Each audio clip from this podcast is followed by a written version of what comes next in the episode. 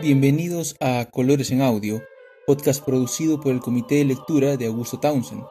Soy Mauricio Zamudio y hoy, junto a Liliana Checa, iniciaremos un estudio sobre un tema que, debo confesar, personalmente me apasiona, el barroco en España. Dedicaremos un par de sesiones a quien es, quizás, el más grande exponente de este movimiento en la península ibérica, el pintor Diego Rodríguez de Silvio Velázquez, más conocido simplemente como Velázquez. Sin embargo, antes de embarcarnos en un estudio de este gran artista, creo conveniente discutir primero el contexto histórico no de la España de los 1600, la época del barroco, sino del camino que llevó a España a esta era. Y es que mientras los 1600 fueron llamados el ciclo de oro español, dado el gran desarrollo en el mundo de las artes y la cultura, la situación económica, política y social del país no era la mejor. Mientras Velázquez pintaba y Quevedo y Góngora intercambiaban poemas que eran misiles dirigidos el uno al otro, la posición geopolítica del imperio español empezaba a derrumbarse. Las razones son varias, pero es imposible entenderlas sin antes haber estudiado la España de los 1500. Podríamos quizás elegir dos momentos históricos como los que determinaron el desarrollo de España como un país unificado. El primero sería el matrimonio de los reyes católicos en 1469, sin embargo, España no estaría completa hasta la rendición de Granada, último bastión moro en la península, el 2 de enero de 1492. Esta fecha es importante, pues es el mismo año que Colón zarparía hacia las Américas. De esta manera, podemos decir que España se lanza a explorar y conquistar el mundo a meses de haberse unificado como país. Los 1500 serán un periodo de constante avance para los peninsulares colonizaron el Caribe y de allí avanzaron hacia el continente mismo. Vasco Núñez de Balboa lograría cruzar Panamá y descubriría el Océano Pacífico en 1513. Pocos años después, en 1520, Hernán Cortés llegaría a México e iniciaría, con la ayuda de varias tribus nativas, la conquista del imperio azteca. Más al norte, en lo que hoy son los Estados Unidos, Ponce de León descubriría la Florida, en su infructuosa búsqueda por la fuente de la juventud, mientras, en el actual estado de Nuevo México, Francisco Vázquez de Coronado lideraría una expedición para localizar las legendarias siete ciudades de oro de Cibola. Pero los españoles no se detuvieron en Norte y Centroamérica. Para 1532 habían logrado conquistar, de nuevo, con la ayuda de varias tribus nativas, al imperio incaico. En esta ocasión, aparte de las ya mencionadas alianzas, usaron otra táctica que también les había rendido frutos en México, la captura del gobernante y es que Pizarro había estudiado lo hecho por Cortés y se dio cuenta que, capturar Atahualpa sería de vital importancia para hacerse con el control del incanato. A esta conquista siguieron varias guerras civiles entre los conquistadores, y luego, entre ellos y las autoridades mandadas por el rey de España. Sin embargo, la conquista de las Américas era ya un hecho consumado, y España escalaba la posición de potencia mundial. Lo hecho en las Américas puede considerarse una imagen espejo de lo hecho en Europa. En el viejo continente, España logró derrotar a Francia en la lucha por el control de Italia. Además, contaba con Carlos V, hijo de Juana la Loca y Felipe el Hermoso, quien en su persona reunía los títulos de emperador del Sacro Imperio Romano Germánico y rey de España. El emperador abdicaría en 1556 y España pasaría a manos de su hijo Felipe II. Sin embargo, el Sacro Imperio Romano seguiría siendo un aliado constante para los españoles hasta la extinción de la rama de los Austrias o Habsburgos en 1700 con la muerte de Carlos II. Felipe II reinaría hasta 1598, año en que moriría y dejaría el trono en manos de su hijo Felipe III. Un año después, en 1599, nacería en Sevilla el artista que hoy empezaremos a estudiar, Diego Velázquez. Damos paso así en línea checa para que nos hable un poco más sobre este gran artista. Buenas tardes, bienvenidos a una nueva temporada de Colores en Audio. Si hay un lugar donde el barroco se da con características particulares, este es España.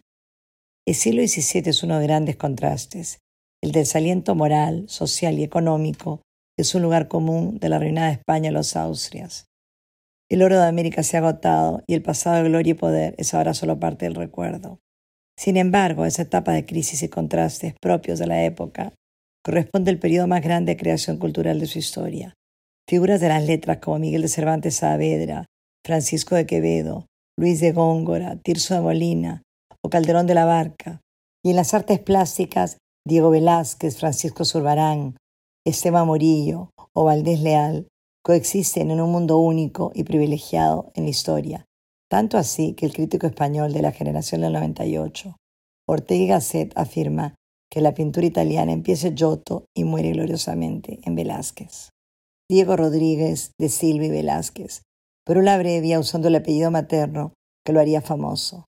Su padre era de nacionalidad portuguesa. Sevillano de nacimiento, se inicia en la pintura a los 11 años en el taller de Francisco Herrera, para luego pasar al de Pacheco, con cuya hija se casaría y donde conocería a los grandes intelectuales sevillanos. A los 19 años ya ostenta el título de pintor. Es el primer artista en dejar la influencia del claroscuro de Caravaggio y el eclecticismo de Carracci que había buscado no romper del todo con el Renacimiento. Su pintura sufre una transformación cuando en 1623 tenía entonces Velázquez 24 años, el conde duque de Olivares, el poder detrás del trono, favorito del rey Felipe IV, lo manda a llamar a la corte y le encarga un retrato del rey. Felipe IV nunca más se dejaría retratar por otro pintor y Velázquez se convertiría en el pintor oficial de la corte.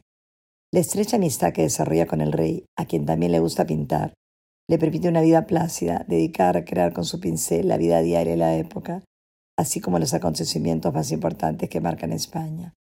Su pintura se puede dividir por etapas. La primera etapa sería la sevillana, luego la de su llegada a la corte que resulta enormemente productiva y solo cambia cuando el pintor flamenco, Peter Paul Rubens, que por haber vivido en distintas repúblicas italianas, hablar varios idiomas y poseer una educación privilegiada, ejerce también como diplomático, llega a una misión oficial a Madrid en 1628. Rubens entabla una gran amistad con Velázquez y lo convence que tiene que viajar a la península itálica para poder absorber todo el legado clásico que encontraría ahí. Uno de los últimos cuadros que pinta antes de su partida es el Triunfo de Baco. En la cédula real del 22 de julio de 1629 queda constancia que se le entrega a Velázquez un adelanto de 100 ducados a cuenta de Baco, lienzo más conocido como Los Borrachos. Esta obra es importante en la evolución de Velázquez porque marca una ruptura con respecto a los trabajos realizados en sus primeros años en la corte. El tema es insólito en la iconografía española, pues la embriaguez es mal vista y aquí Baco aparece ebrio y triunfal rodeado por campesinos que comparten su estado. El artista lo representa como el dios que obsequia al hombre el vino, liberándolo temporalmente de sus problemas cotidianos. Aparece como uno de los borrachos que participan de la fiesta y se diferencia de los demás por su piel más clara y su corona de vid. A su derecha hay un grupo de gente de distintas edades con apariencia de mendigos. En oposición a estos, el personaje que va con corona que al que le ofrece una copa de cristal llena de vino presenta ciertos rasgos distintivos. Se le recrea como un joven de aspecto vulgar, semidesnudo y coronado por grandes hojas de vid. El tema ha sido tratado como una escena popular, casi como si se tratara una merienda de amigos en el campo. Se especula que el tema mitológico y el aire divertido de la obra fueron sugeridos por Rubens, que aún se encontraba en aquellos días en la corte de Madrid. Los cuerpos expresan una total libertad de movimientos y un dramatismo característico del barroco. La esencia y contraste propio del movimiento parece recreada en la creatividad y autodestrucción, encarnada por Baco y en el encuentro de lo sagrado que el Dios representa, y lo profano asociado a la cotidianidad y vulgaridad en la mayor parte de los personajes del cuadro. La escena puede dividirse en dos mitades. La izquierda, con la figura de Baco muy iluminada, cercana al estilo italiano de Caravaggio, y la derecha, con los borrachines, hombres de la calle, de vida ordinaria, que nos invitan a participar en su fiesta Velázquez permanecería dos años en Italia y hay dos cuadros en particular que revelan cómo ha absorbido la influencia de otros maestros, fundamentalmente de Miguel Ángel. Se trata de la fragua de Vulcano y la túnica de José, ambos de 1630 y pintados durante su estadía en distintas repúblicas. Aparece el famoso cielo velasquino, la preocupación por la anatomía que no había revelado en su pintura anterior. Velázquez volvería con una gran biblioteca y un aprendizaje fundamental para su formación y desarrollo, y no volvería a viajar, sino veinte años más tarde, a pedido del rey a comprar pintura para decorar la corte. No es que la corte atravesara por un periodo de bonanza, pero el rey confiaba en que Velázquez sabría elegir. Entre un viaje y otro, su producción sería prolífica, pero hay dos cuadros que no quisiera dejar de mencionar, tarea que dejo para la próxima sesión. Nos encontramos en la próxima sesión de Colores en Audio. Muchas gracias por escucharnos.